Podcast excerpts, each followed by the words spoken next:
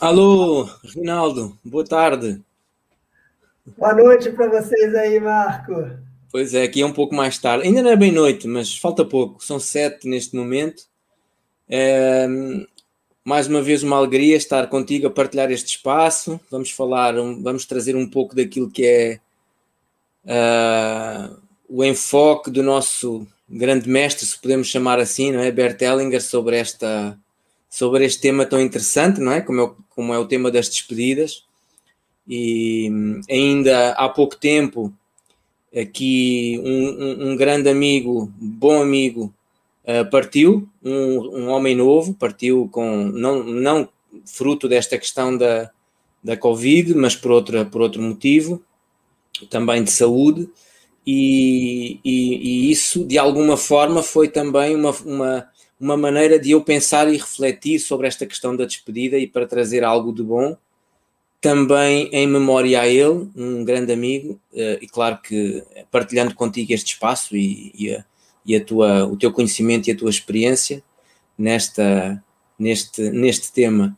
É um tema muito, muito interessante e que, e que certamente nós hoje vamos deixar fluir, como falávamos agora mesmo há pouco antes de começar, um, ehm, e procurar que, que a nossa intuição, a nossa percepção, e sobretudo muito baseada no, na nossa experiência de vida, nos nossos conhecimentos e, e em tudo o que vivemos até hoje, uh, vai certamente trazer algo de bom para quem nos estiver a ver e a ouvir. E é isto. Passo da bola, se quiseres começar, já ah, seguimos. Muito bem, Marco. Em primeiro lugar, uma alegria enorme, né? Os nossos encontros a cada dois meses fazemos essa nossa conversa que reúne é, a energia e o afeto desses dois países, né, Brasil e Portugal, esses dois sotaques. Eu já vejo aqui nossa colega consteladora Manuela participando e entrando aqui, que beleza. É, e assim, né, me lembro da nossa última conversa. Né? A gente fez uma última conversa sobre Mães Difíceis e Seus Efeitos, né? na ocasião com a outra consteladora aqui do, do, do Brasil, a Aline, e desde aquela época, foi, foi muito interessante, várias pessoas gostaram, né? ali a gente abordou é, bem, com, com, bastante profundidade, e a Aline foi muito feliz nas colocações dela, você também, enfim, é, de que como é desafiador a gente às vezes olha para as relações no campo do trabalho, olha para as relações com os filhos, né? Mas como é desafiadora essa relação com, com a nossa mãe, né? E ali muitas vezes apareceu essa coisa daquela daquela mãe que é, muitas vezes quando a filha ou o filho é, quer seguir seu próprio rumo, quer seguir suas escolhas é, de maneira diferente àquela forma de de, de, de ser vista pela, pela mãe, a, e não é só pela mãe, né, é pelo clã, né, aquilo que o Heringer falou da, da má consciência, como é difícil a gente fazer, então, essa, essa despedida de uma maneira amorosa, em particular quando, quando a mãe e, e se coloca num lugar ali de resistência, de fazer, às vezes, uma chantagem, não, não, você está fazendo errado, e, e e eu, assim, né? Eu diria que todas as mães são difíceis. Claro que guardadas proporções, né? Eu tive uma relação muito, muito amorosa com a minha mãe, mas era uma, era uma relação muito difícil, porque na hora que eu que eu resolvi largar meu trabalho no, no banco, no Citibank, e sair pela Europa de mochila nas costas em busca de mim mesmo, né, da minha interesse enquanto homem, enquanto pessoa né, que não precisa estar grudada na família todo o tempo, a reação foi a pior possível, né? Então, assim, né, nesse sentido, depois de algum tempo, eu me reconciliei muito com, com alguns momentos de, de, muita raiva, de muita, de muita briga, e uma imagem que me, que me consola e, que, e me conforta, e que eu costumo às vezes dizer, é de olhar para aquelas atitudes, às vezes, de, de chantagem, de dificuldade, como se lá na alma da mãe ela está assim: olha, vamos ver se você é mesmo corajoso para seguir os seus sonhos. Então, eu vou aqui fazer o diabo para você, para testar a tua capacidade de seguir em direção ao seu coração e à sua felicidade. Então, quando a gente falou de despedidas, né, na minha, na minha, eu acho que a gente pode, a gente incentiva muito que as pessoas que estiverem nos ouvindo nos provoquem com perguntas, a gente pode avançar aí em termos de despedidas em relação às mães difíceis, que seria uma continuação da nossa última live, que eu acho importante a gente não ficar só naquela coisa da importância de, da raiva, de ir para o embate. Eu acho que isso tem o seu lugar, mas eu acho que isso ainda é uma atitude, vamos dizer, adolescente, importante, mas que a atitude adulta é a atitude da despedida. E podemos também falar da questão do Covid, né? Isso que, que a gente está no Brasil vivendo ainda mais de duas mil mortes por dia. Essa semana essas últimas semanas, né, amigas próximas que perderam irmãos e que estão vivendo esse luto, pessoas assim, né, da nossa idade, que estão, se despedindo, sem às vezes um ritual, sem às vezes uma possibilidade de, de despedida de, próxima. Então, enfim, devolvo a palavra para você. O que não falta é tema, né, Marco? O que não falta é assunto. É verdade, é verdade, uh, Rinaldo. Esta, este, esta época que nós estamos a viver uh, tem-nos tem colocado a todos à prova e muitos, muitos de nós, muitos de nós com, com, com familiares, com amigos que, que, estão a partir, uns com mais idade, outros com menos idade, no fundo isto neste momento já, já está a tocar todas as faixas etárias, não é? Felizmente os mais novos não tanto, mas esta questão de nós não podermos uh, ou de não nos ser possível fazer esta, esta despedida, este contacto, este ritual, por vezes deixa-nos deixa-nos essa marca, não é? Fica-nos essa mágoa no coração. E com frequência, aliás, estávamos a ler, antes de começarmos a nossa conversa, estava aqui a partilhar com o Rinaldo uma leitura que fiz de um dos livros que tenho em casa do, do, do nosso, do nosso grande inspirador, Bert Hellinger, sobre a despedida. E então as primeiras frases desta. É um, é um curto texto, um, é um livro que tem vários textos que terminam e começam e terminam em uma, duas páginas e então, o que dizia aqui no início do texto é o seguinte: a despedida significa que, há, que é permitido que algo uh, termine, que algo se complete.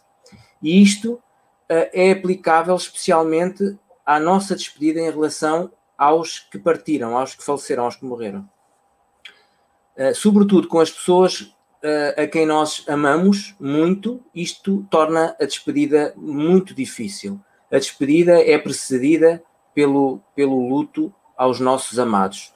E a nossa despedida necessita deste luto. Então, esta questão do ritual uh, tem a importância que nós conhecemos e que nos permite também e que nos permite fazer essa despedida.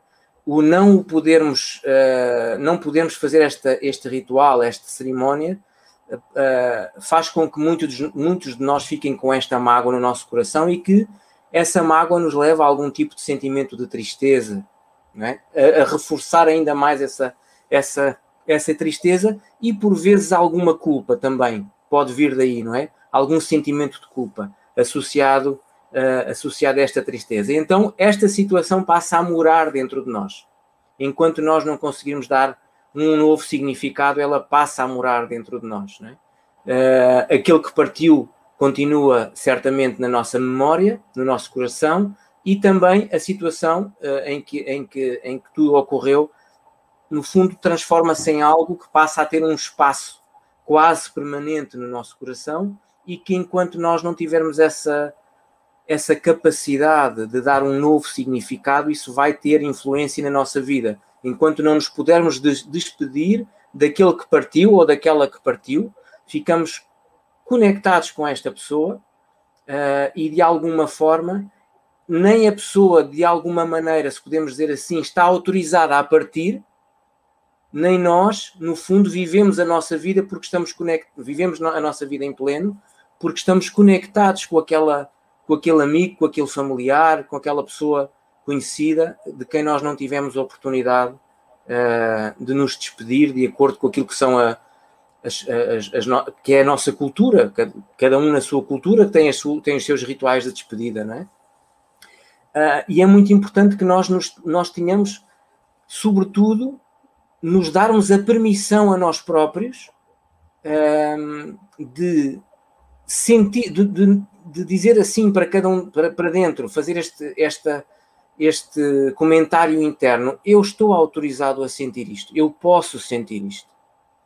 E isto já é um caminho, um passo importante para que eu me vá tranquilizando mais em relação a este tema. Podemos ir depois explorando outros, não é? Mas em relação a esta despedida daqueles que estão a partir nesta altura e muitos que, que nós conhecemos, alguns familiares, amigos, pessoas mais próximas, mais afastadas.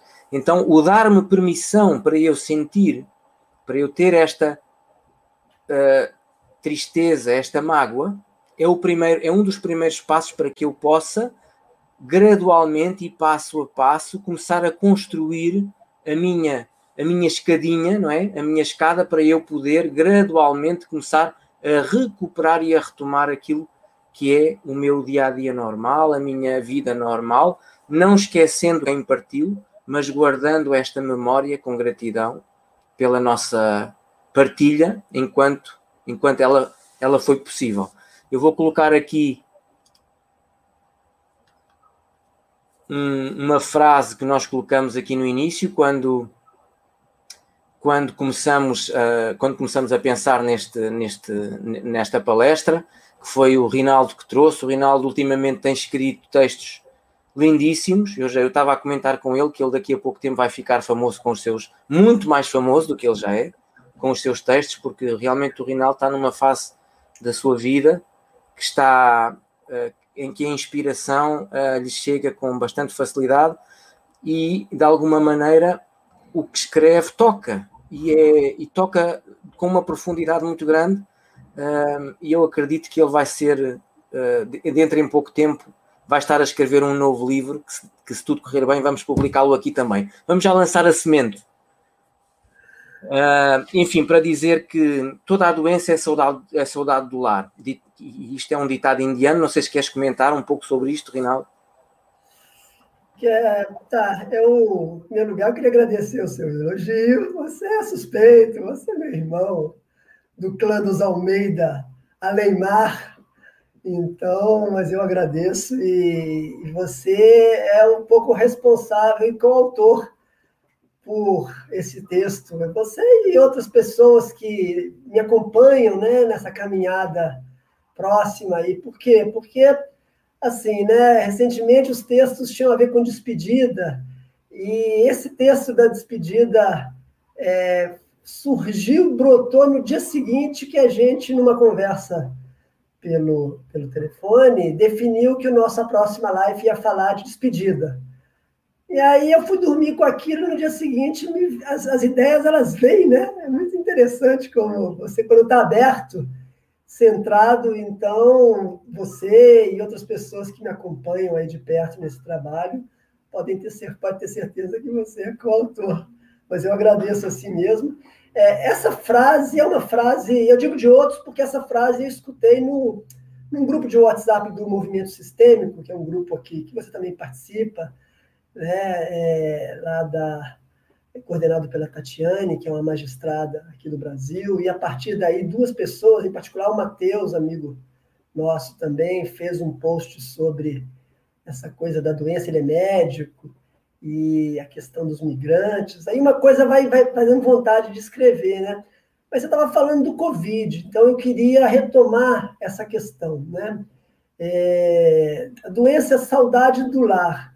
É, a primeira coisa que me ocorre, Marco, antes até de falar da frase, é lembrar de uma coisa que é, eu, pelo menos, ouço com muita frequência, não só no campo das constelações, mas também na yoga, em outras filosofias, no budismo, que é o da concordância. É, imagina, perdi um irmão, um irmão aí de 50 anos, né, por uma doença, às vezes deixou filhos muito jovens, é, às vezes, é, às vezes deixou até os pais vivos ainda, né? Vamos falar que no Brasil a gente teve um ator de 35 anos que morreu de, de Covid. Então, imagina, as pessoas deixam as pessoas é, é difícil de concordar com isso, né? E Heringer nos fala da importância da gente ter a humildade de entender que existem forças muito maiores é, regendo é, os nossos destinos do que, do que a gente gostaria que fosse, né? Mas, ah, isso é, você está sendo meio que é, poliana, você... Mas não, eu acho que a concordância é nesse sentido do centramento, né? De imaginar que, bom, se eu perdi um ente querido, é, o que adianta eu, eu ter outra, outra atitude, não só para mim, como também para aquele que parte, do que humildemente aceitar isso, concordar com isso no sentido, e aí talvez a frase possa me ajudar, de que talvez, não que essa pessoa conscientemente quisesse partir, mas a gente vê também nas considerações que muitas das vezes algumas pessoas vivas, elas no inconsciente, na alma delas, elas elas estão cansadas já e elas querem voltar para o lar. Né? Qual é o lar aí? Né? O lar é de onde todos nós um dia saímos e para onde todos vamos, vamos voltar. Né? Então, esse, esse sentido da humildade de cada um de nós é uma, humildade diante do Covid, diante de uma pandemia como essas, não no sentido da gente não se cuidar, muito pelo contrário. Né? A gente tem que se cuidar mais ainda, mas entendendo também que ninguém vai antes da hora. Né? A gente se cuida, mas é, se chegar a hora, inclusive para mim, para qualquer dos meus entes queridos, é porque provavelmente na alma essa pessoa talvez, talvez estivesse com saudade né, do, do desse campo, dessa alma é, espiritual, né, que a gente sabe que, que conduz a todos. Né? É, sem querer me, me alongar, é, eu, eu acho que é importante a gente deixar claro que a concordância ela, ela não quer dizer que a gente não deva viver a tristeza, muito pelo contrário. O que a gente vê no campo das constelações novamente é de que é, quando você abre lá o campo, é, é que esse luto ele é necessário e ele é quase que demandado por aquele que parte. É uma forma de nós vivos honrarmos a memória daquele que parte.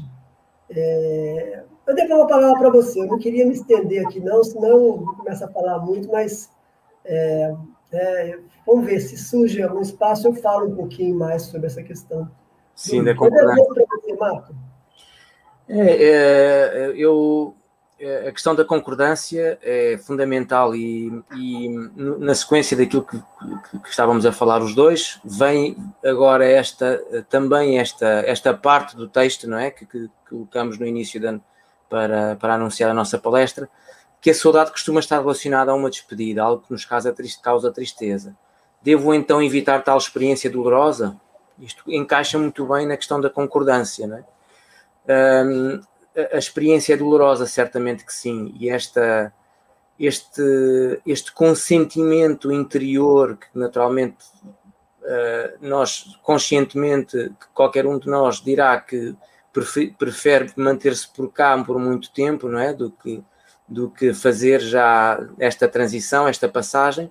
Contudo, este consentimento interior com frequência ele está presente, não é? E nós, e quem está uh, uh, quem convive com alguém de alguma forma já está neste, uh, com este, no fundo, este sentimento interior, por vezes essa, o nosso apego à pessoa, à situação ou à circunstância que estiver a acontecer naquele momento faz-nos querer fazer tudo, não é? Para que aquela pessoa possa permanecer ainda mais um pouco, muitas vezes ou com frequência, uh, uh, é algo que nos, que nos que demanda um grande esforço, não é? Uma grande energia da nossa parte, e isto faz-me recordar uh, uma situação acontecida na, na, minha família de um tio querido que faleceu há algum tempo, antes de, até de começar esta, esta situação da, da, da pandemia, uh, já com uma certa idade, mas que foi um homem muito ativo em toda a sua vida. Uh, e que a certa altura, já, já numa fase avançada da vida, ficou doente e chegou naturalmente o momento de partir. Uh, e, o, e um, um, dos filhos, um, um, um primo meu, falava com os médicos ainda a procurar encontrar uma solução para que o pai pudesse ficar um pouco mais de tempo. E, e, o tio disse: Meu, meu filho, já chega, é suficiente.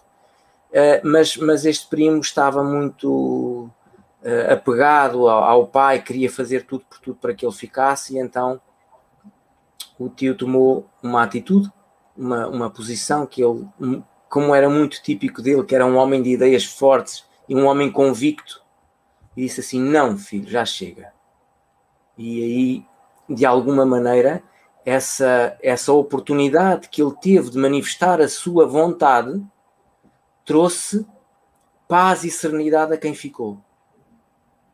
Uh, e, sobretudo, facilitou de alguma maneira essa concordância, porque ele teve a oportunidade de dizer aquilo que queria, o que estava a sentir naquele momento.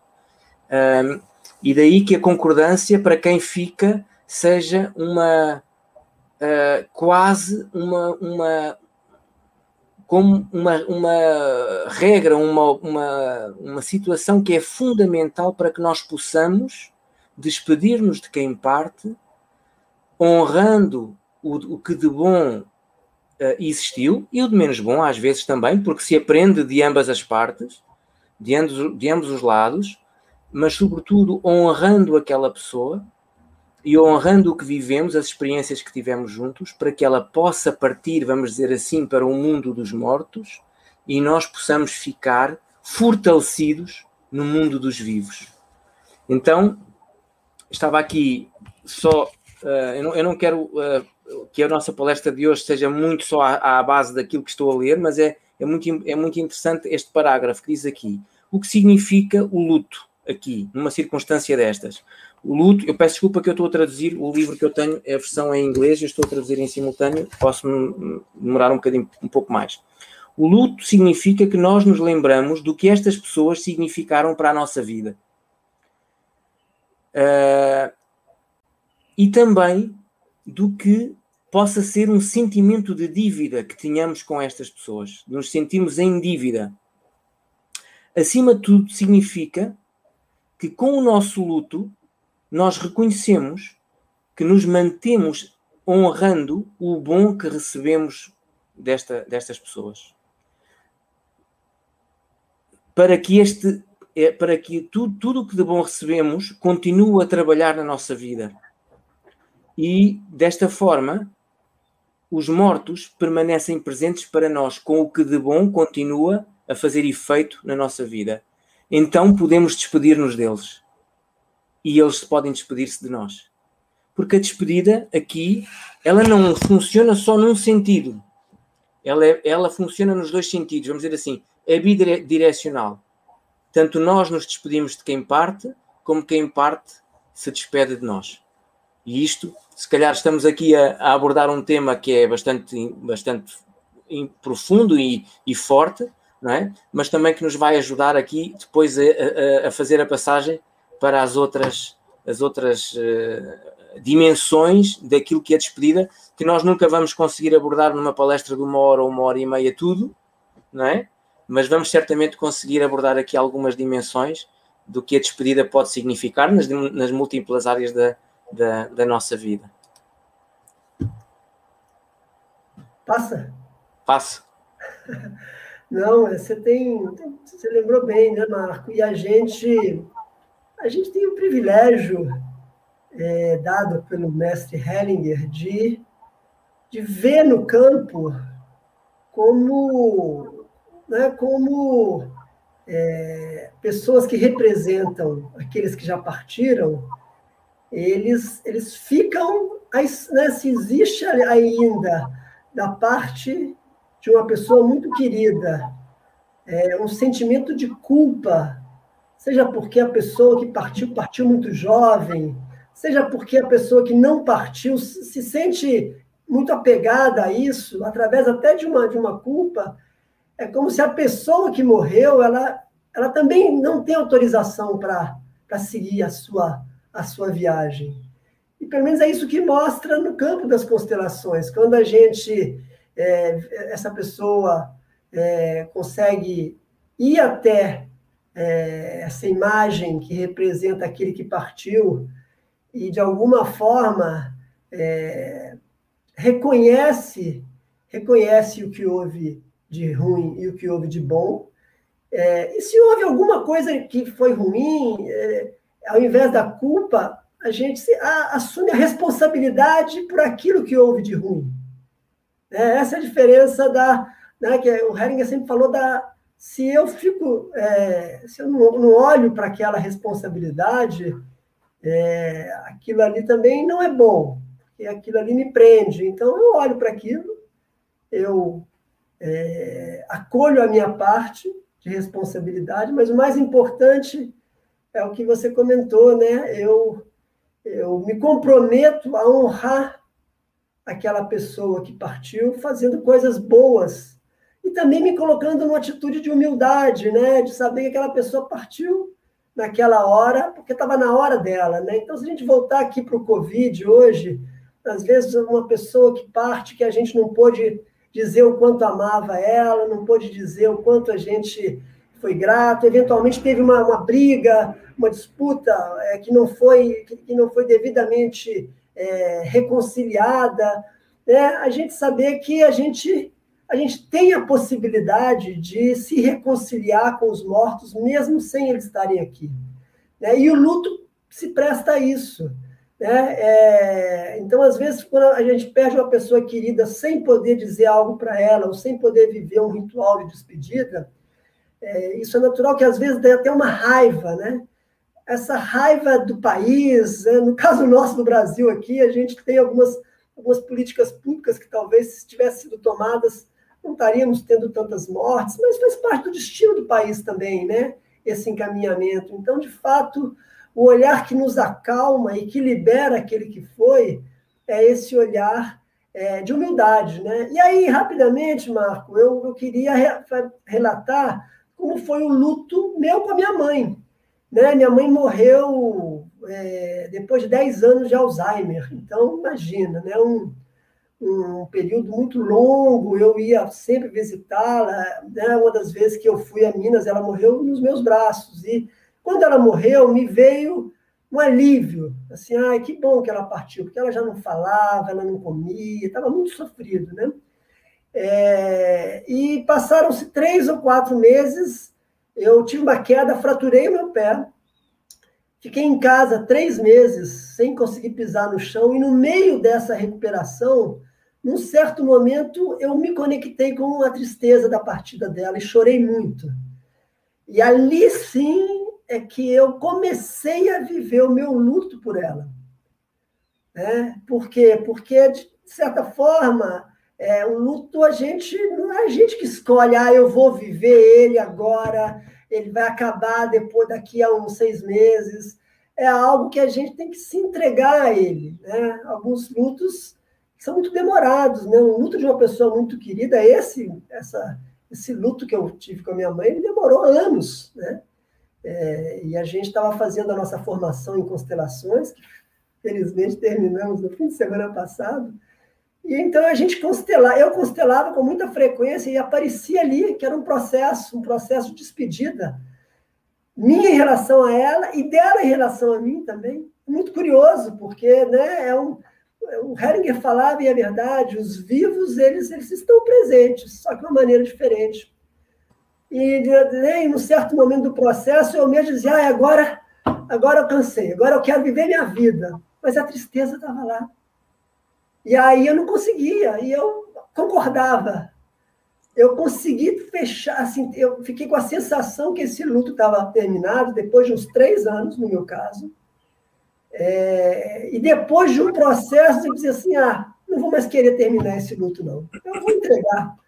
Ele vai ficar aí o tempo que for e eu vou viver ele. Né? É, isso tinha repercussões na minha vida, tinha uma certa tristeza permanente na minha vida, e, e eu acolhi, concordei também com essa tristeza. Meu, meu consciente, meu ego queria, bom, dois anos pela madrugada, eu quero ir para a vida, eu quero. Né? Assim, né, a gente tem que estar atento a isso, concordar com isso, né? E saber que. E a consideração também nos ajuda, muitas vezes, a gente viver isso em sua profundidade para depois seguir em frente. Obrigado, Marco. Devolvo e saúdo a nossa querida amiga Sara Souza, que está conosco aqui. É verdade, também já está, já está nos a escutar. Sim, é muito importante nós fazermos essa, essa concordância e, essa, e, ter essa humildade e, sobretudo, saber que, apesar de podermos já ter passado uh, por um processo de luto, pode ser mais curto, mais longo, o processo de luto ten, ten, tendencialmente demora algum tempo dois, três anos, sobretudo uh, com pessoas uh, que são muito próximas a nós, não é? Pai, mãe, ou seja, relações familiares desta, desta natureza uh, podem, nós podemos em qualquer altura sentir, voltar a sentir essa tristeza. Não quer dizer que o luto não tenha sido feito.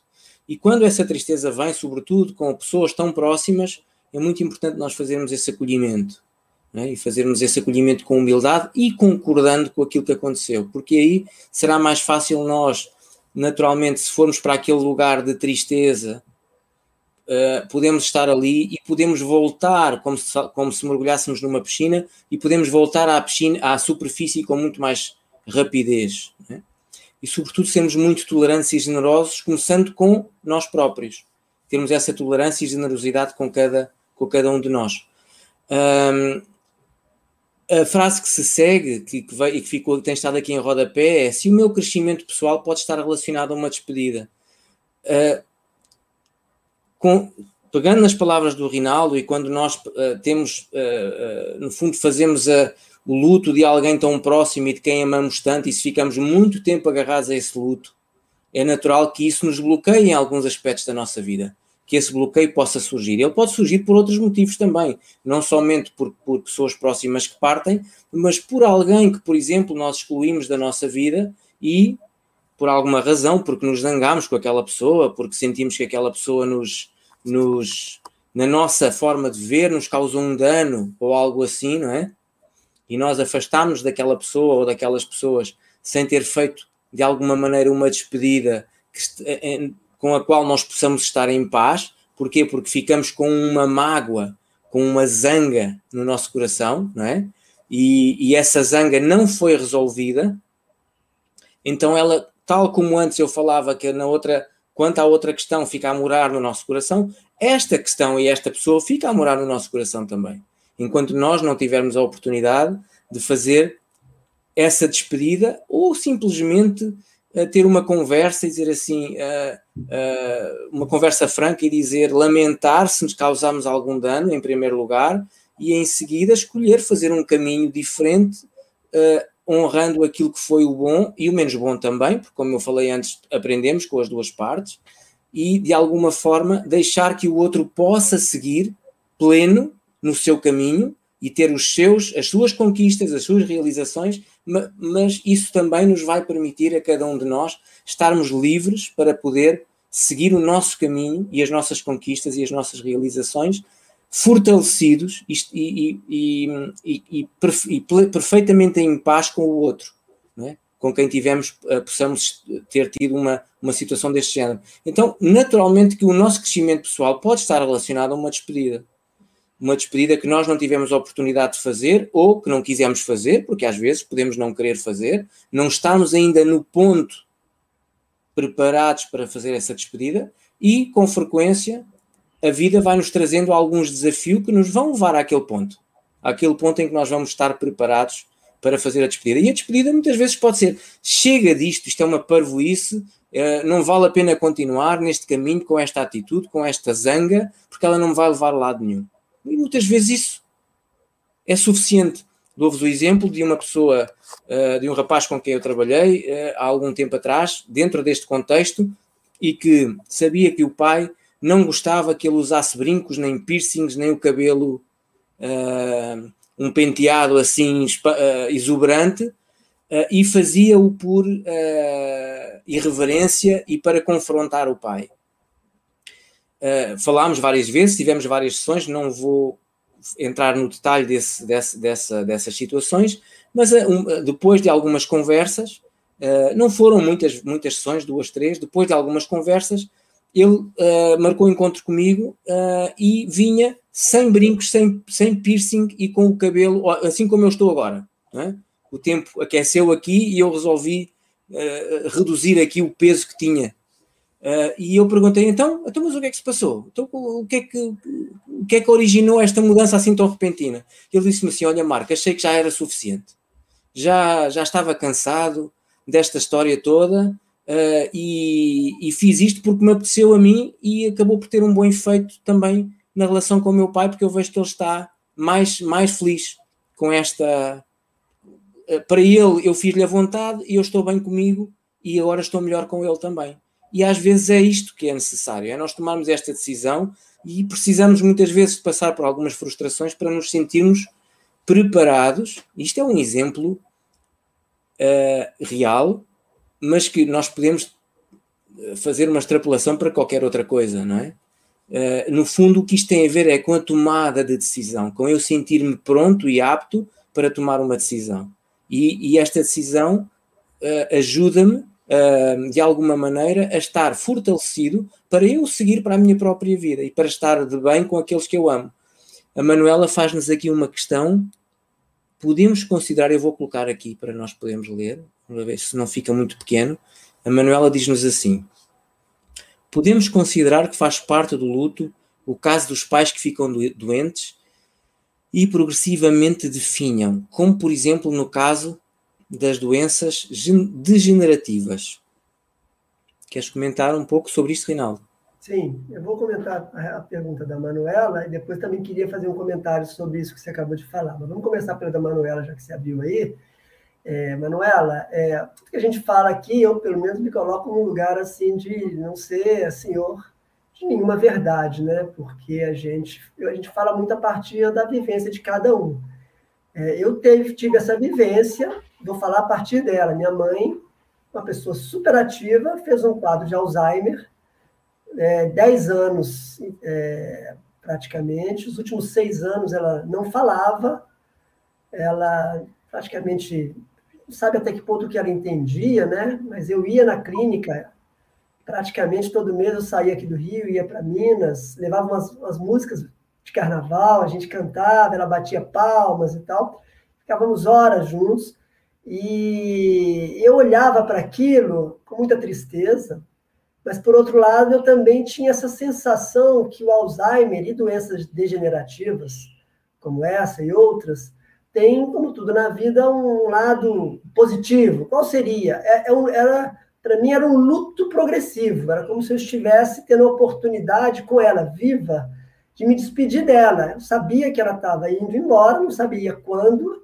É, várias vezes ela estava ali dormindo e eu conversava com ela, falava com ela o quanto pedia, falava com ela que eventualmente, puxa, aquilo que a gente brigou quando eu justamente nessa fase que eu comentei, né, que eu larguei tudo, larguei o Citibank, fui para a Europa, mochila nas costas, nem dei o endereço onde eu estava, né, minha rebeldia né, que eu tive durante um período aí da minha despedida da família, né?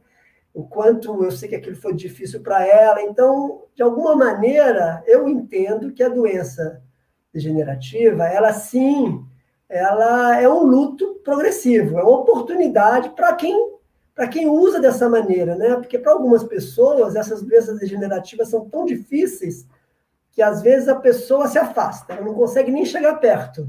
Ela não consegue nem olhar para essa morte, em, é, né, esse processo de morte. E aí é ruim, porque a pessoa é tão dolorido que a pessoa não dá conta e prefere nem ir na clínica, prefere.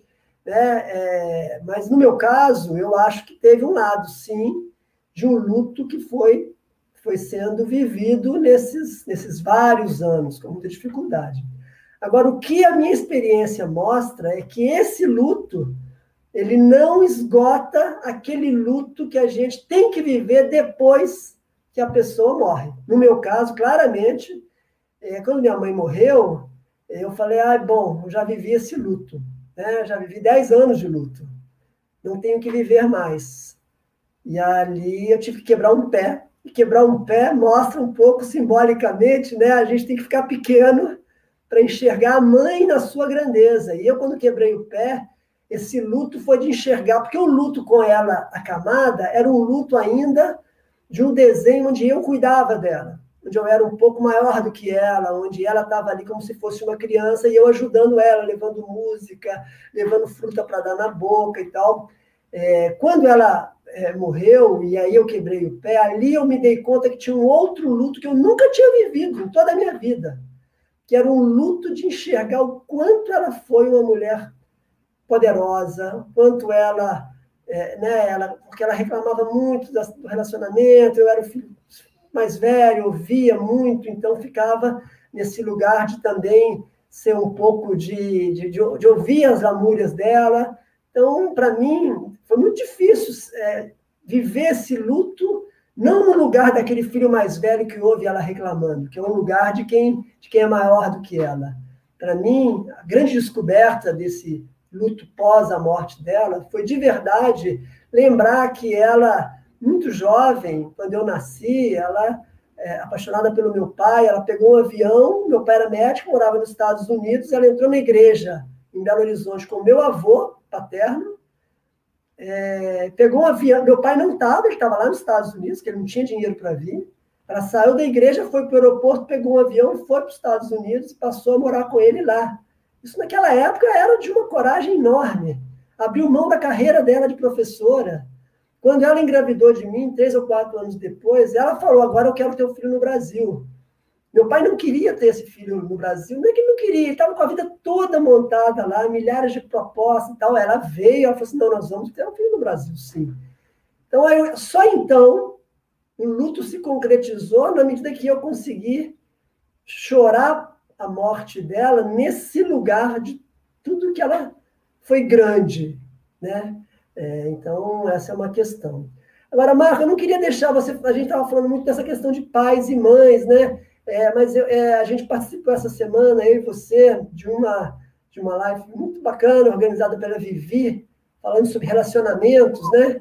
É, Vivi me chamou também, eu vou fazer parte dessa live no mês de julho, final de julho.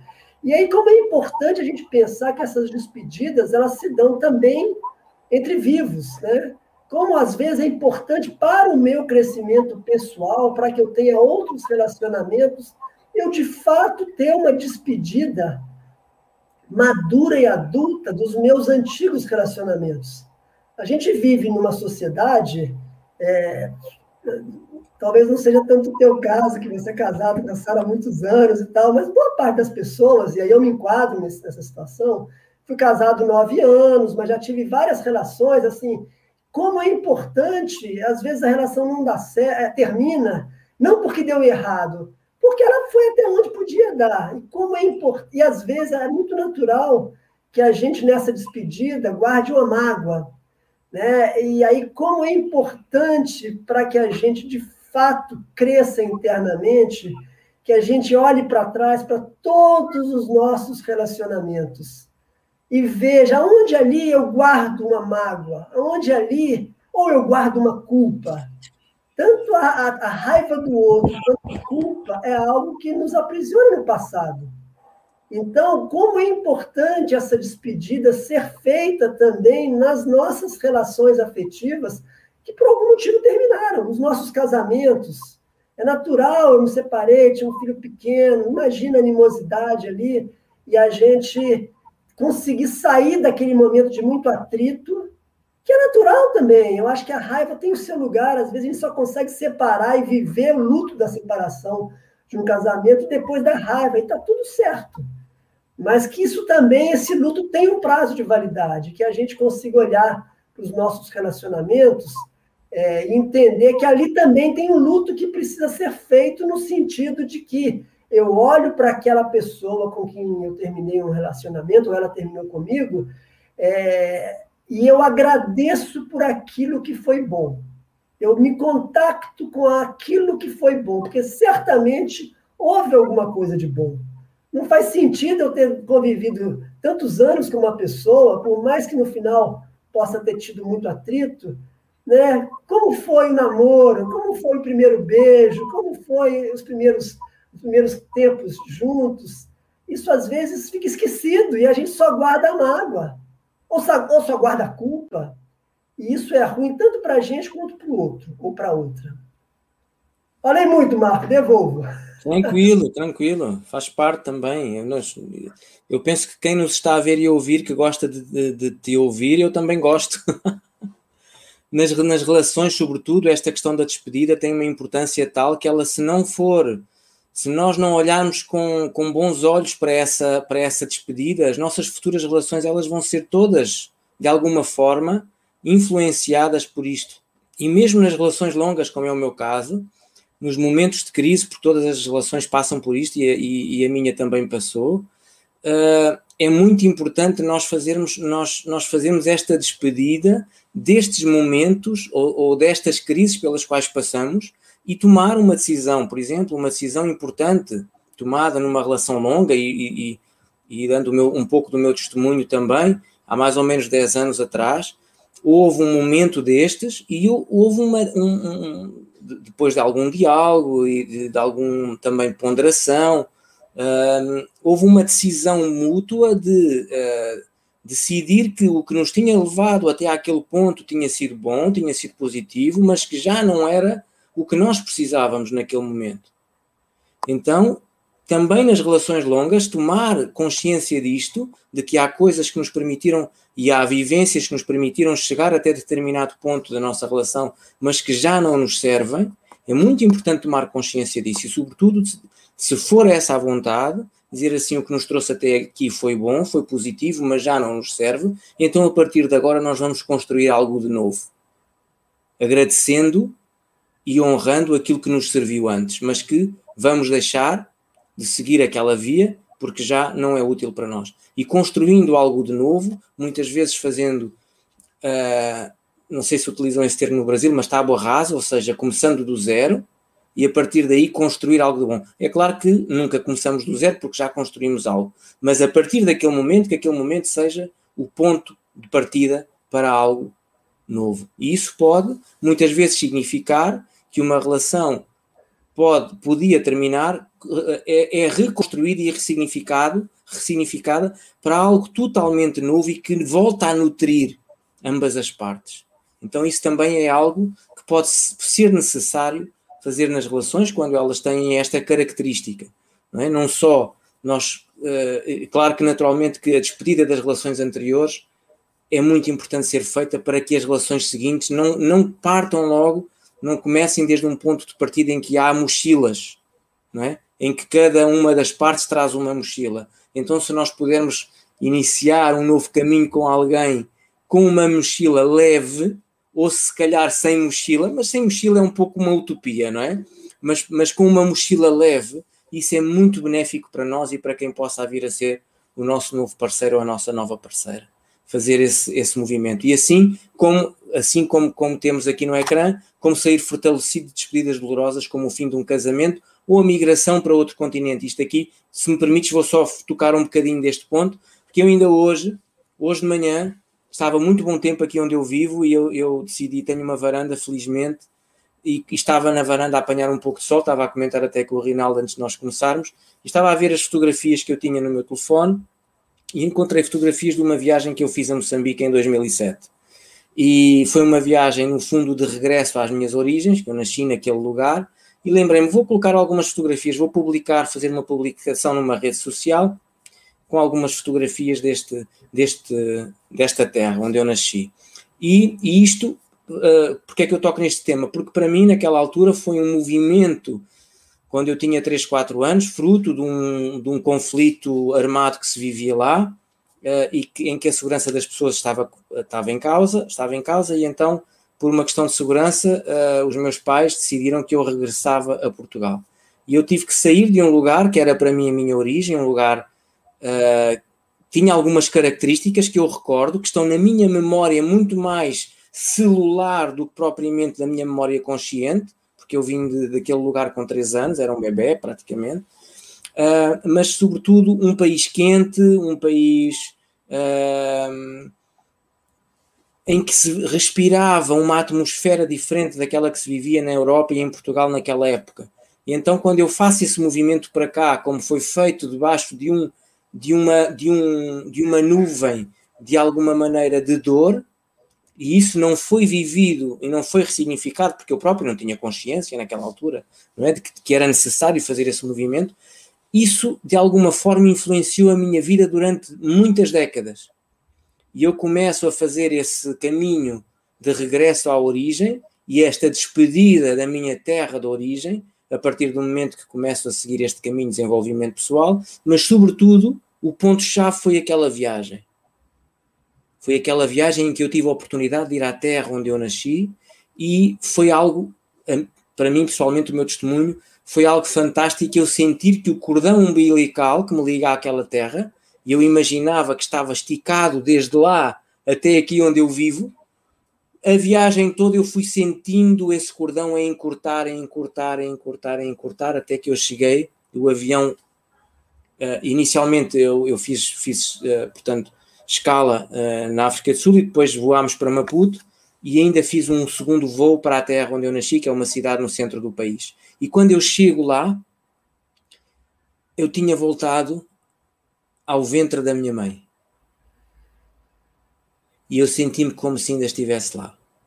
Então aquela viagem foi a oportunidade de fazer a despedida da minha terra, que eu quero lá voltar, naturalmente, eu hei de lá voltar, com a família, com os filhos, se for possível com amigos, se for possível, para reviver, para, re, para uh, revisitar aqueles momentos bons que eu vivi lá, mas já não é aquela ânsia de regressar, porque enquanto não faço, enquanto a despedida não é feita, essa ânsia mora cá dentro. Voltamos sempre ao mesmo, fica a morar dentro de mim. E enquanto eu não satisfaço essa ânsia e a ressignifico de alguma forma, ela fica aqui a morar dentro de mim e é como uma chama que não se extingue. É como um fogo que não se extingue. Na verdade, ele nunca se extingue, não é? Mas o que eu posso é apaziguá-lo. O que eu posso fazer é apaziguá-lo. Porque enquanto eu não fiz este caminho, isto morava dentro de mim estava sempre presente. Sempre que surgia uma oportunidade ou alguém falava, Marco, queres vir trabalhar para aqui? Eu já estava a fazer as malas para ir. E depois de fazer esta viagem, e de fazer este, de ressignificar e de estar em contacto com aquela terra, posso-vos contar apenas um episódio rápido. Eu estive literalmente numa praia, por acaso que publiquei na rede social, que era a praia para onde os meus pais e, os, e a família, uh, uh, onde era a praia que, que, utilizavam muitas vezes e onde havia muitos convívios.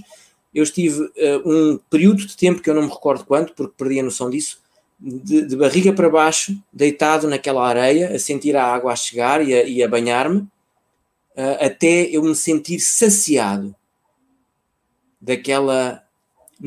até me sentir nutrido daquela energia. E ali fiz o meu ritual de despedida. E quando regressei a, a Portugal, porque a minha vida é aqui desde os três anos, não é? Eu regressei muito mais apaziguado, muito mais tranquilo e com muito me, o meu o meu impulso para aquela terra passou a ser muito menor e eu hoje consigo viver, naturalmente que sinto uma, uma saudade, uma certa nostalgia, mas é uma saudade boa, de uma experiência boa, de uma vivência boa. E uma coisa que me surpreendeu muito quando eu, quando eu tive a oportunidade de fazer essa viagem foi a forma como eu fui acolhido por aquelas pessoas que me receberam lá. Algumas lembravam-se da família que, tinham sido conhecidos da família que viveu lá, mas não me conheciam porque eram outras gerações, não é? Mas a forma como me acolheram e, a, e, e as pessoas, uh, quando, quando nós deslo nos, nos, nos, deslocamos para estes lugares com esta energia de gratidão, quem nos recebe, em geral, acolhe-nos sempre bem.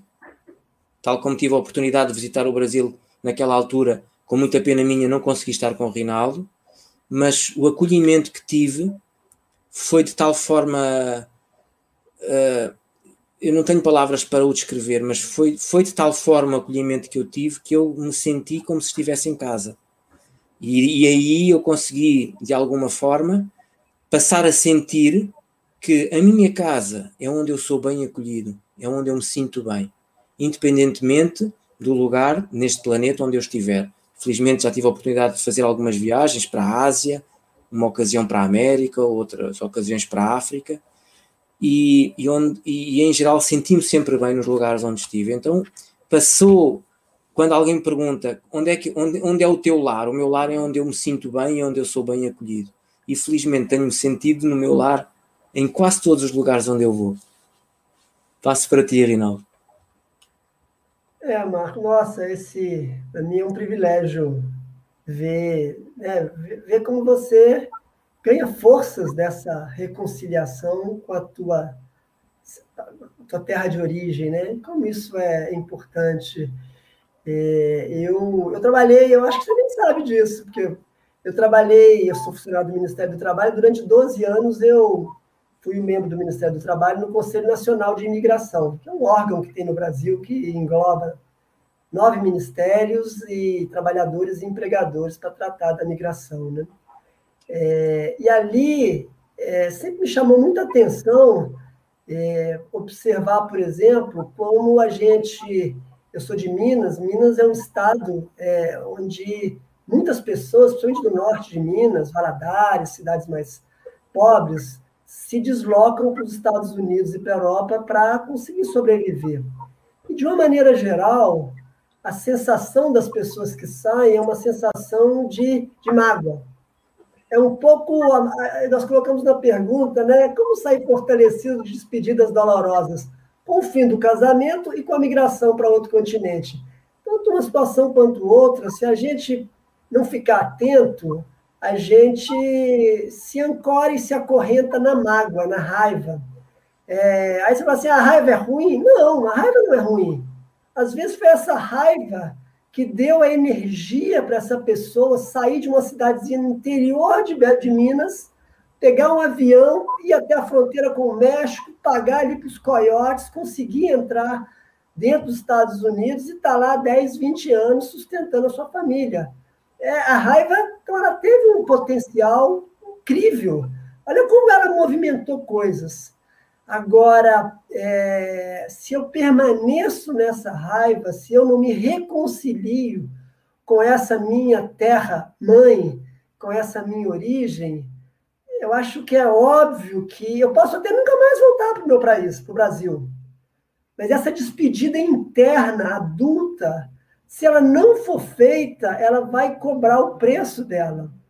Né? Algumas pessoas falam assim: ah, o Hellinger já dizia que as pessoas que, que migram, eles, eles ficam muito pesados. E tem, né, tem gente que já fez esse comentário, eu ouvi esse comentário, tem alguma coisa nessa linha de uma consideração que ele fez num certo momento, mas isso é um momento que, que é o que apareceu ali naquele evento, né? Mas para mim é muito claro que se você consegue migrar, se você consegue sair da tua terra natal para um outro local e ali você se estrutura, se você faz essa despedida interna, amorosa, e agradece por aquilo que o país te deu de bom, você vai ter uma potência e uma força no país de destino que certamente vai te ajudar em todos os aspectos. Nessa minha vivência do trabalho, eu tive muito contato também com haitianos aqui no Brasil. Pessoas que saíram de uma ilha que já era super pobre depois de um terremoto, menos condições ainda.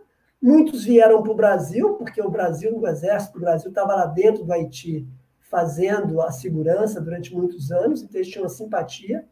Estão no Brasil, mesmo com a pandemia, com todas as dificuldades, eles estão aqui.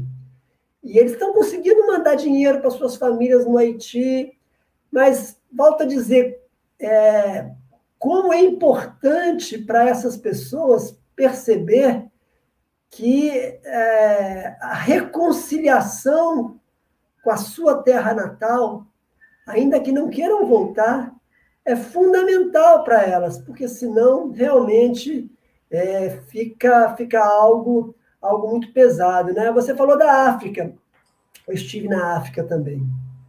E eu quero voltar outras vezes. Eu, é eu acho que nós no Brasil, eu tive acesso a um dado recentemente eu não sei se você sabe. Sabe qual foi o segundo país que mais teve escravos negros no mundo?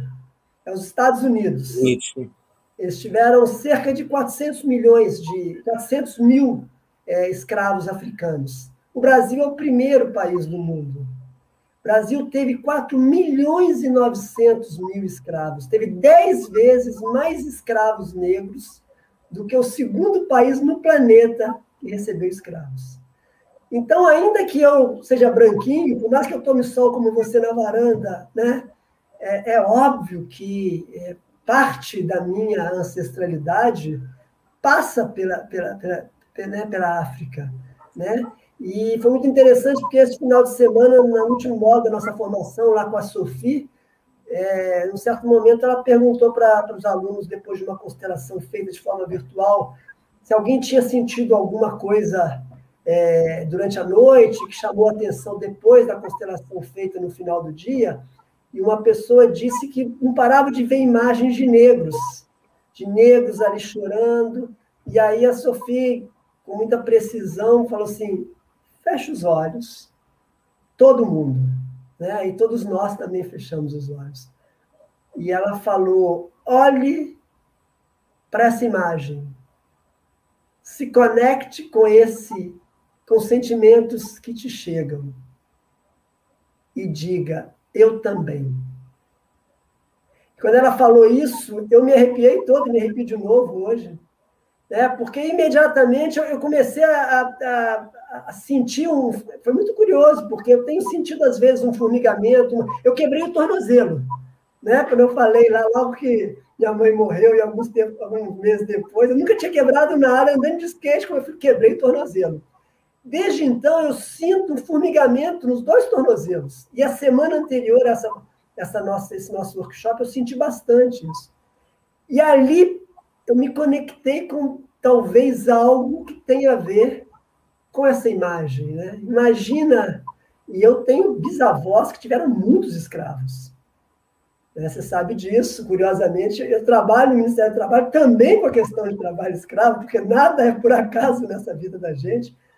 Mas até hoje eu estou ainda impactado por essa imagem que uma colega viu e que eu ainda deixo ela ocupar o meu o meu inconsciente, né, e a minha alma e às vezes eu, eu acordo de noite com com, um, né, com uma, uma, uma sensação assim de algo me chamando e eu respiro, me conecto com essa imagem e repito, né? Eu, eu também sinto a sua dor, eu também vejo a sua dor. É, como é importante para a gente perceber que, para além da, das nossas consciências e das nossas questões, a gente, a gente é afetado por coisas que nos chegam de muito longe. É verdade. É, ser mais diretamente através da sua terra natal. Talvez não seja à toa a nossa nosso, nosso afeto, né, Marco? A nossa amizade. Os donos de escravos da minha família, todos eram portugueses ou descendentes próximos de portugueses. Então, o Brasil é esse país que todos nós temos algo de índio, todos nós temos algo de português. Certamente são, são 4,9 milhões de negros que morreram no caminho, que foram aqui presos pelos tornozelos, é agredidos, e, e, né, e, e a gente vê na constelação que, às vezes, a minha família não é dos escravos, é de quem os escravizou. E nada impede que eu esteja, de alguma forma, né, identificado com essas vítimas. Claro. E eu não preciso de fazer nada, de me revoltar, simplesmente foi o que foi. A concordância que nós dissemos no início, né?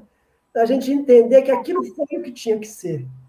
Mas para a gente também dar um lugar no coração da gente, não só para aquele que foi escravizado, mas também para aquele que escravizou. Porque naquela ocasião, essa era né, a, a, cultura vigente, sem, sem ataques, sem, né, mas a gente é, acolher a dor desse, desse povo.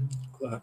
Esse era o contexto que se vivia naquela altura. Isso não quer dizer que nós tínhamos que hoje concordar, porque, concordar com o contexto em si, porque concordar com a situação nós temos que concordar, uh, ou devemos, pelo menos para nosso próprio bem e para, e para podermos, de alguma forma, numa circunstância como a que tu vives, uh, no teu trabalho, ter a oportunidade de alguma maneira de uh, trazer ou pelo menos contribuir para que aquilo que se passou naquela época não se repita hoje. é? através do teu trabalho, uh, através da tua intervenção uh, na luta, ou, ou, pelo menos para prevenir o trabalho escravo. E, e é verdade, eu senti isso muito quando, uh, sobretudo na minha infância e juventude, quando faço esse movimento de migração para Portugal, porque, ou para a Europa, que na altura estar naquele país ou estar aqui neste país era como se estivéssemos no mesmo lugar, na mesma, é? pertencia, no fundo, tudo era considerado Portugal. Uh, e a minha, a minha saudade não era propriamente do tempo em si, mas, mas dos espaços, dos cheiros, eu comento isso, não é? Naquela, naquela publicação. Uh, e, e sobretudo, o, o, meu sentimento uh, de pertença àquele lugar e de comunhão com aquelas pessoas. E muitas foram escravizadas, outras foram uh, os, quem escravizou. Houve certamente também alguma miscigenação, mas hoje em dia eu vejo que, e tomo, tomo consciência que houve muita dor, mas também houve muito amor. E hoje nós somos o fruto desses movimentos. E se hoje nós temos a pele um bocadinho mais clara, não é? provavelmente no nosso sangue corre um pouco, não é? uma mistura de, de, de desta, de, de, tudo isto.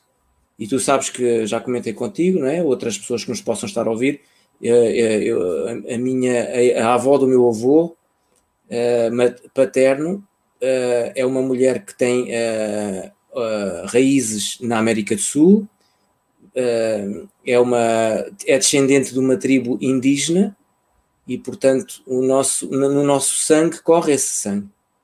Uh, e, depois temos esta, esta característica de termos esta vivência em África. Então, é, é curioso quando às vezes uh, vemos, uh, e, e, eles são comuns no, no, nas redes sociais e nas plataformas de vídeo, experiências que são feitas com pessoas que fazem o teste da ADN para perceber quais são as suas origens e muitas delas têm assim reservas, coisas, sentimentos fortíssimos, como por exemplo um, um, alguém do norte da Europa que diz assim: Eu detesto, tenho um, uma aversão a pessoas, vamos dizer assim, vou dizer assim, que venham do sul da Europa, por exemplo, para não dizer ainda mais a sul. E depois, quando fazem a avaliação e a investigação da sua história, através do seu ADN, descobrem que alguém na sua família, o seu avô, bisavô ou mais para trás, é daquele lugar. Então, uh, quando nós temos consciência de que nossa, na nossa origem muitas vezes estão, estão pessoas de, de, de tantos lugares diferentes, naturalmente que a nossa pacificação com essa com essa com esse sentimento não é que é, com esses sentimentos que às vezes vêm destas experiências e nós falámos disto em algumas palestras lá para trás dos sentimentos adotados não é Muitas vezes nós adotamos sentimentos que são fruto da história familiar e quando nos damos conta nós estamos profundamente implicados com essa com, com essas pessoas ou com essas situações com, eh, das quais sentimos uma imensa aversão. Tomar consciência disto traz-nos para um lugar de maior humildade, é? de maior de, de termos a noção que se calhar não somos tão grandes como pensamos, não é? Ou não são, eu às vezes, esta semana conversava com uma pessoa amiga, não, esta semana não, na semana passada, dizia assim, houve, houve um tempo, numa fase da minha vida, que eu sentia, eu pensava que eu era a última Coca-Cola do deserto. Não sei se costuma dizer isto, se esta, se esta frase costumam dizer no Brasil, eu agora disse Coca-Cola, não devia ter feito publicidade, mas enfim. Mas eu achava que era assim a última garrafa d'água do deserto. Né? E, e felizmente hoje a vida foi-me trazendo experiências e, e, e, conhecimentos e amizades que me levam para um lugar cada vez de mais humildade, de maior humildade e de maior noção de que, mi, de que a minha, de, naturalmente que eu tenho a importância que tenho dentro da, do meio em que me movo, mas é só isso, é uma importância relativa. Quanto mais num lugar de humildade eu puder estar, melhor será para mim, certamente para a minha pacificação com aquilo que são uh, as, as, as, despedidas que eu fui fazendo ao longo, ao longo da vida. Nós temos aqui, ainda tínhamos aqui mais algumas ideias, que era como realizar a despedida da minha crença interior, mas eu creio que à medida que fomos falando e trazendo o nosso testemunho e também, também tocámos nisto, não é? Também tocámos. No fundo, o que é que eu.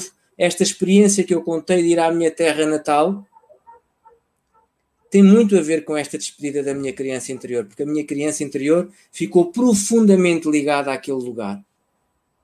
E se nós nos lembrarmos da análise transacional, não é? Que temos a, a dimensão do pai, a dimensão do adulto e a dimensão da criança. Neste aspecto, a minha criança interior estava profundamente ligada àquele lugar e está, e ocupava um espaço muito grande destas três dimensões. É? E enquanto eu não fui fazer este caminho de, de, de, de ficar, de, de, fazer esta despedida, a minha criança interior tinha uma influência muito grande naquilo que era o meu comportamento, é? naquilo que era a minha atitude. E se calhar esta noção que as crianças têm de que são, sobretudo no meu caso, que era filho único, ou fui criado como filho único, embora tivesse pelo menos um irmão que não veio, que não nasceu, que eu vim a saber mais tarde, uh, esta noção uh, uh, de que eu tinha de que era, sobretudo, muito, que é muito característica dos filhos únicos, de que são o centro do mundo e que o mundo gira à nossa volta, tem muito a ver com esta, também com esta, com esta dimensão da criança interior que estava muito grande. É? E que permaneceu muito grande enquanto eu não fui fazendo as despedidas necessárias para que ela adquirisse a dimensão que lhe diz respeito e para que a dimensão do adulto, então, possa ser aquela que predomina. E do pai, que entretanto fui pai no caminho, não é? neste caminho, nesta vivência. Porque, na verdade, o adulto pleno não sente rejeição, não sente abandono. Quem sente a rejeição e o abandono é a criança. É? O adulto pleno é o, é, o, é o que está mais em paz com todas estas experiências. E então o sentimento de abandono e de rejeição, que ele vai surgindo, a, a miúdo, não é? nas experiências que vamos tendo, vai sendo cada vez mais, mais fácil de lidar. Porquê? Porque a criança está aconchegada e sou eu que a embalo.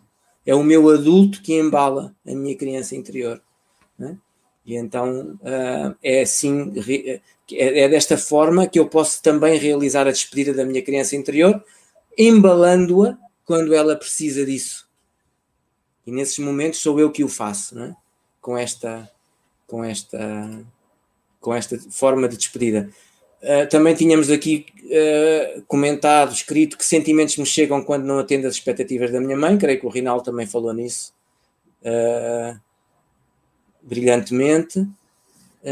E, e, e, depois tínhamos aqui como lidar com a culpa de possuir valores distintos do meu pai. Talvez aqui não tivéssemos tocado, não sei se queres falar um pouco disto. Eu posso, posso só dar uma pequena uma pequena introdução, até tocando no, no meu testemunho, não é? O meu pai, contudo, tendo vidas muito, muito diferentes, não é? porque ele teve uma vida uh, mais solitária, mais afastado, não é? Uma, um, no fundo, uma relação, a minha relação com ele durante muitos anos foi uma relação de, de distância, de, de afastamento, porque a, a relação do casal levou a isso, Uh, contudo, um, o meu pai tinha algo, e foi, foi algo que me permitiu fazer essa, essa viagem e, e essa aproximação dele, e depois a, uma despedida que foi, infelizmente, não, não foi possível fazer a despedida como foi depois mais tarde com a mãe, um, porque eu estava longe dele quando ele partiu, uh, e por, por, circunstâncias da forma como ele partiu, mas esse, essa essa admiração que eu, que eu via que ele tinha por mim e, por, e, e, pela pessoa em que eu me tinha tornado, quando eu me dei conta disso, porque durante muito tempo não tive noção disso, uh, permitiu que, fazer com que a minha despedida dele fosse uma despedida mais fácil, vamos dizer assim. Uh, porque de alguma forma ele me deu, ele abençoou a minha diferença dele. E isso é muito importante nós, enquanto pais, fazermos, fazermos com os nossos filhos temos a capacidade de olhar para os nossos filhos, de verificar que eles podem ter ideias e valores distintos dos nossos e de alguma forma lhes dizer: meu filho, minha filha, eu abençoo as tuas escolhas. E, e, e, e eh, de alguma forma dar-lhes esta noção para que eles possam, com a nossa bênção, estar fortalecidos para ir para a vida com, com, com a sua potência, com a sua força, força interior. Passo para ti. Pois é, Marco, poxa, é, são perguntas que a gente poderia fazer uma live para cada, né? É. A coisa da, da, criança interior, não vou falar disso, mas assim, a mim remete muito para a coisa do aquela situação traumática, né, que todos nós de alguma maneira vivemos em algum momento lá da nossa infância, que aquela ferida muitas vezes é, não pôde ser olhada adequadamente e, e isso gera repercussões para a vida inteira, coisa do trauma, mas eu prefiro voltar para a pergunta anterior, né? Volta do pai lá, porque essa dava uma live inteira fácil. Mas eu queria, nós já estamos uma hora e vinte, né, Marco, para também não se alongar demais, é, essa questão do pai, em particular para nós homens, eu acho que é é, é um enorme desafio. Né? É, em particular nesse momento atual, onde a gente vê as mulheres é, ocupando, exercendo a sua masculinidade de uma maneira linda, indo a, né, ocupando os espaços que nunca eram concedidos a elas, tendo um lugar de fala, podendo reivindicar suas posições, isso é muito bonito de se ver, né? É, mas algumas vezes surgem também algumas demandas para que os homens eles têm que têm que ser mais sensíveis, né? E aí eu quero dizer que para nós homens o resgate não é necessariamente lá com a mãe. Muito pelo contrário, o desafio do resgate é com o pai a gente precisa de olhar é para a nossa masculinidade, pra, e essa masculinidade ela vai ser resgatada na relação nossa com o nosso pai. Aquele pai que tem valores distintos dos meus. Né? Porque muitos de, de nós, né, filhos únicos ou, ou não únicos, no meu caso, né, temos, eu tenho um irmão vivo, da relação do meu pai com a minha mãe. E é... Eu, como filho mais velho, é muito fácil e muitas vezes muito frequente essa situação de ser o filhinho da mamãe, né? onde quem, quem me criou basicamente foi minha mãe, que meu pai honrava a, a família trabalhando enlouquecidamente como médico. Chegava em casa exausto, eu provavelmente já estava cansado, dormindo. Então eu fui o tempo inteiro, aprendi a ser homem minha mãe. Né? Claro que meu pai sempre tem presente, incentivando os esportes, mas ali nos, nos conceitos, nos valores, foi com a mãe. Não é à toa que, enquanto meu pai é médico alopata, eu fui para a homeopatia, eu gosto da yoga, eu gosto da psicologia, eu fiz terapia, né? todos os valores que eram muito mais da minha mãe do que do meu pai. Né? Mas foi muito interessante, graças a Deus meu pai é vivo e a gente é, hoje tem uma relação maravilhosa, que eu só consegui resgatar a relação com meu pai depois que minha mãe morreu, em 2016. Eu consegui fazer o caminho para ela, de vê-la grande, aquilo que eu falei no início, na pergunta da Manuela. E depois disso eu olhei para o meu pai e falei, mas e meu pai? Quem é grande aqui, eu ou ele? E aí a gente não pode deixar de agradecer a esse conhecimento sistêmico de da gente entender que não importa o pai que a gente teve e a mãe que a gente teve, né? A, a grande o grande aprendizado dessa vida é a gente, independente do que eles fizeram, eles nos deram a vida e daí eles são os grandes. No caso do meu pai, é aceitar ele ser ele acreditar na homeopatia, ele achar que essa coisa de terapia, coisa. Hoje nem tanto, hoje ele até fica feliz com me vendo constelar e tal, mas nós já tivemos embates enormes, né? Por quê? Porque valores muito distintos. E é impressionante como eu me fortaleço e me sinto homem a partir do momento que eu consegui olhar para os valores distintos do meu pai e dizer: não são os meus mas ele tem todo o direito de ter esses valores. Nas posições políticas, e no Brasil a gente tem uma polarização muito grande aqui, né? E, e, e olhar para ele e falar assim, mas ele tem direito de fazer o que ele quiser, escolher o que ele quiser. né? E, e respeitar isso não é da boca para fora, é respeitar isso aqui no coração, de olhar para ele, ver a grandeza dele e me despedir dele também. Eu não preciso de fazer o que ele quer, eu não preciso de concordar com os valores dele, eu não preciso ser o filhinho do papai, muito pelo contrário. O aprendizado passa justamente por a gente, nesse lugar de humildade que você bem colocou aí, a gente refazer esse caminho da nossa criança interior, que muitas vezes foi, foi bloqueado lá atrás, né? quando a gente era muito pequeno e, e a gente queria o apoio do papai para a gente fazer yoga, para a gente né, vestir blusa rosa. E papai dizia, pô, blusa rosa é coisa de viado. E aí eu ficava com raiva. Viado aqui no Brasil, você sabe, né? Então, assim, eu acho que o desafio para nós, homens, tem tudo a ver com essa frase final aí, né, Marco? É da gente fazendo um gancho com o anterior, a gente se colocar em primeiro lugar nesse lugar de humildade e voltar lá atrás, né? lá naquele lugar da nossa crítica, daquela reivindicação que papai tem que me apoiar, tem que concordar com tudo que eu faço, mamãe também tem que me concordar, e aí caminhar de volta para eles, mas de volta para eles olhando de baixo para cima, né? enxergando eles no lugar de ordem que eles, que eles têm, independente do que eles fizeram de bom ou de ruim.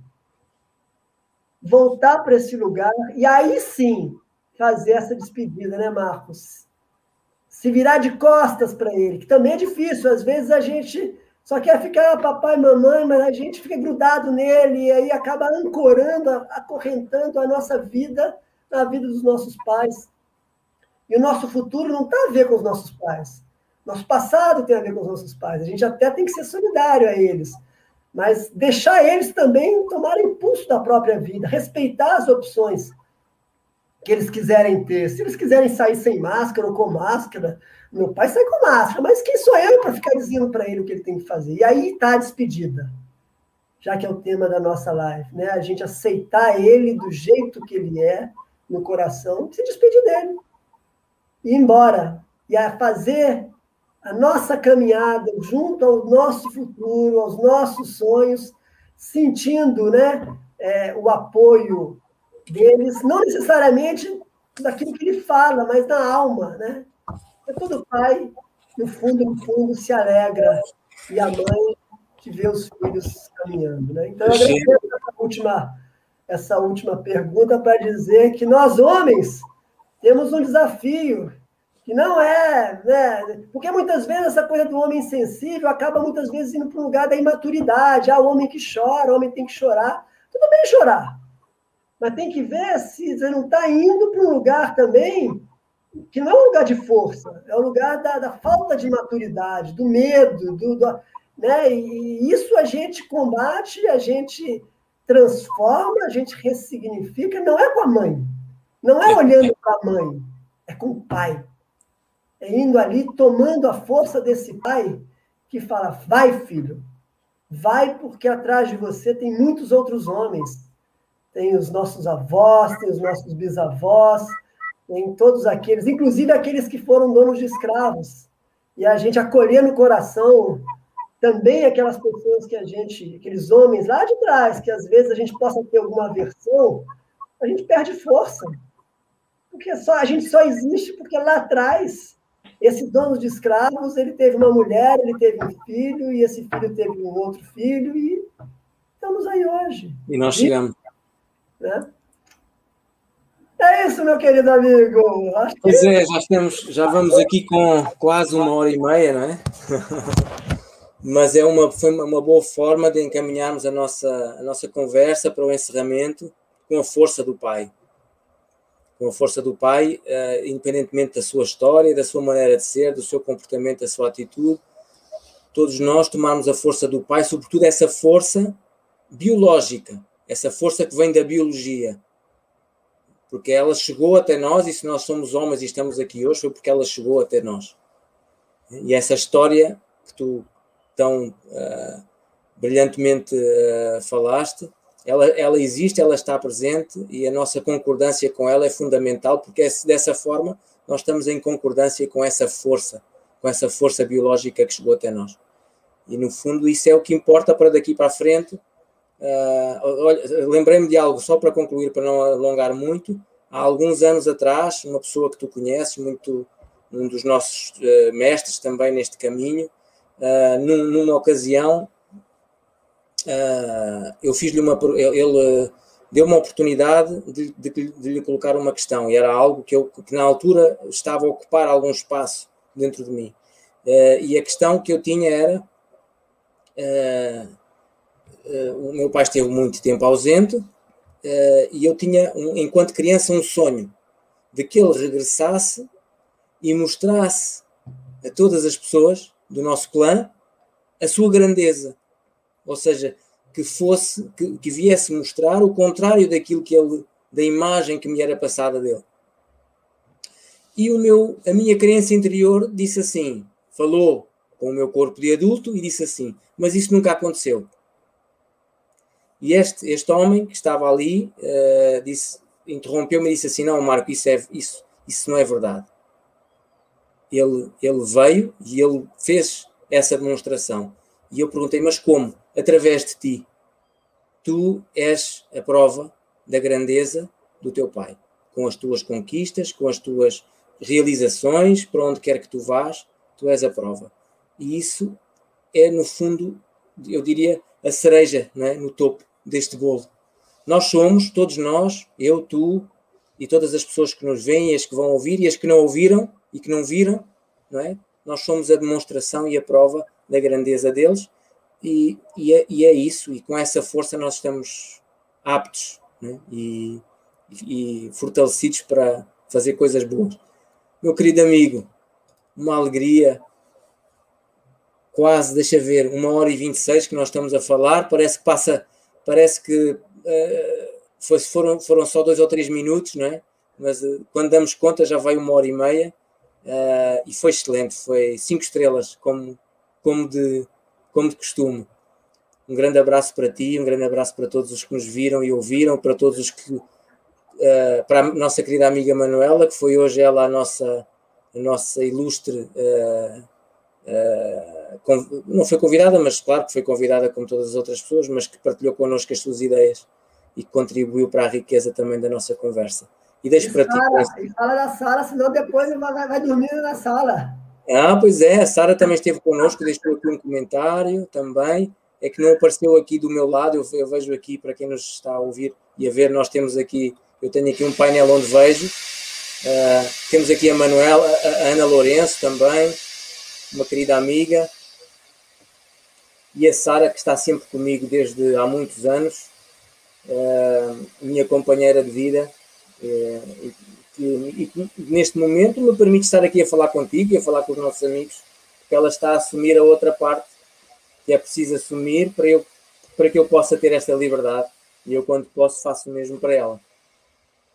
Deixo então para ti, para tu encerrar. Não, Marco, já uma alegria para mim essa nossa, essa nossa troca.